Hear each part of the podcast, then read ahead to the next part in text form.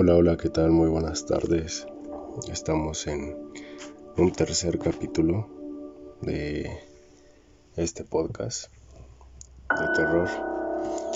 Y pues nada, otra semanita que estoy con ustedes, ya mucho mejor de la garganta. Y pues nada, espero que esta semana les gusten estas tres historias que tengo para contarles y que me ayuden a compartir el podcast y que le den mucho amor, que le den like. ¿Vale? Empezamos. La primera historia nos la manda una suscriptora llamada Oti y la titula Mi encuentro con el charro negro. Dice así. Resulta que yo perdí a mi bebé. Tenía cinco meses de embarazo y lo perdí por cuestiones naturales.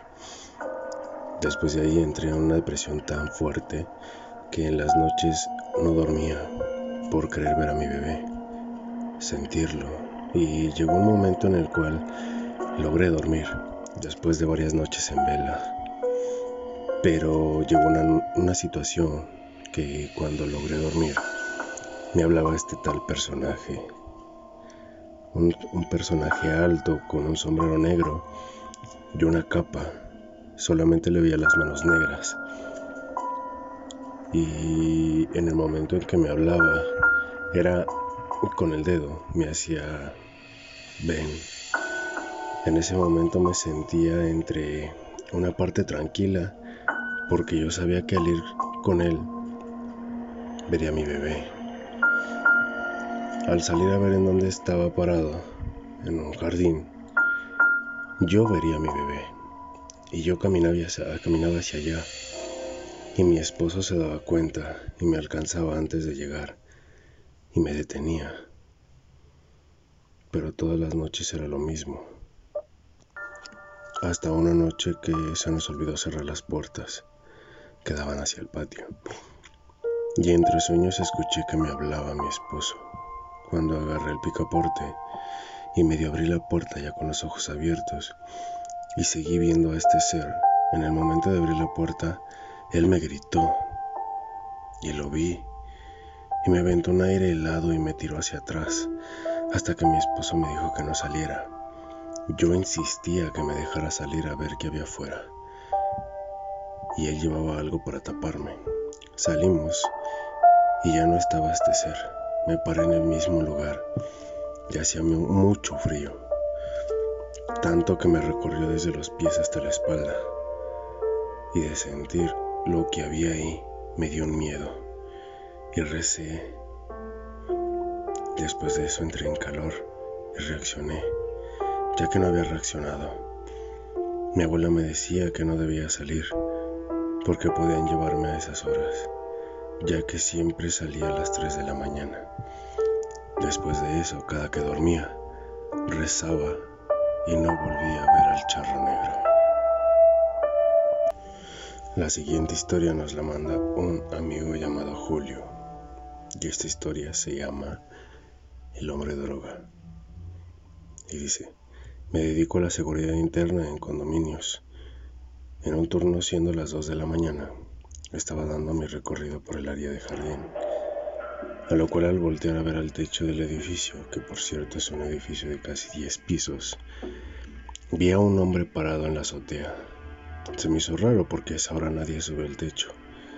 Le marqué a mi jefe para que monitoreara el área, pero todavía no terminaba de explicar cuando de repente vi que se aventó y claramente vi cómo azotaba en el suelo. Al acercarme al área ya no había nadie, no había nada. Yo espantado le hablé a mi jefe y le dije que fuera rápido a verme al jardín.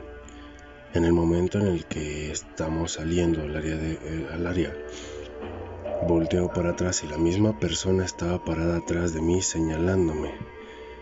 Ya después mi jefe me dijo que un muchacho en una ocasión se había drogado y se subió a la azotea y se aventó desde ahí. Y siempre a las 2 de la mañana se ve el espíritu que se avienta desde la azotea. Esta historia nos la manda Pedro Rodríguez y dice, soy guardia de seguridad de un suburbio en la Ciudad de México. Estoy en el turno nocturno. Cabe informar que en mi turno están todas, luces, todas las luces completamente apagadas y soy la única persona dentro de la tienda. Una noche haciendo mi recorrido, empecé a escuchar mucho ruido, voces y risas. Me asomé por las cámaras y realmente no vi nada, pero seguía escuchando el ruido. Entonces me dirigí a ver al área, donde se escuchaba al llegar no había nada, no había absolutamente nada, vacío totalmente. Estaban los racks de ropa y los maniquís. Se me hizo raro y pensé que me había confundido de área, así que fui a otras áreas a revisar, pero se seguía escuchando, a lo cual empecé a dar importancia nula. Así transcurrió la noche y ya al cabo del último recorrido, para poder entregar el servicio al turno de la mañana, pasé por las áreas. Al llegar al área, donde se había escuchado el ruido. Un maniquí se despidió con la mano agitando y diciéndome adiós. Obviamente fue la última vez que fui a ese suburbio. Y cuando conté, mucha gente se rió, nadie me creyó. Pero no pienso volver a vivir esa experiencia, así que a partir de esa noche trabajo de día. ¿Qué tal estas tres historias?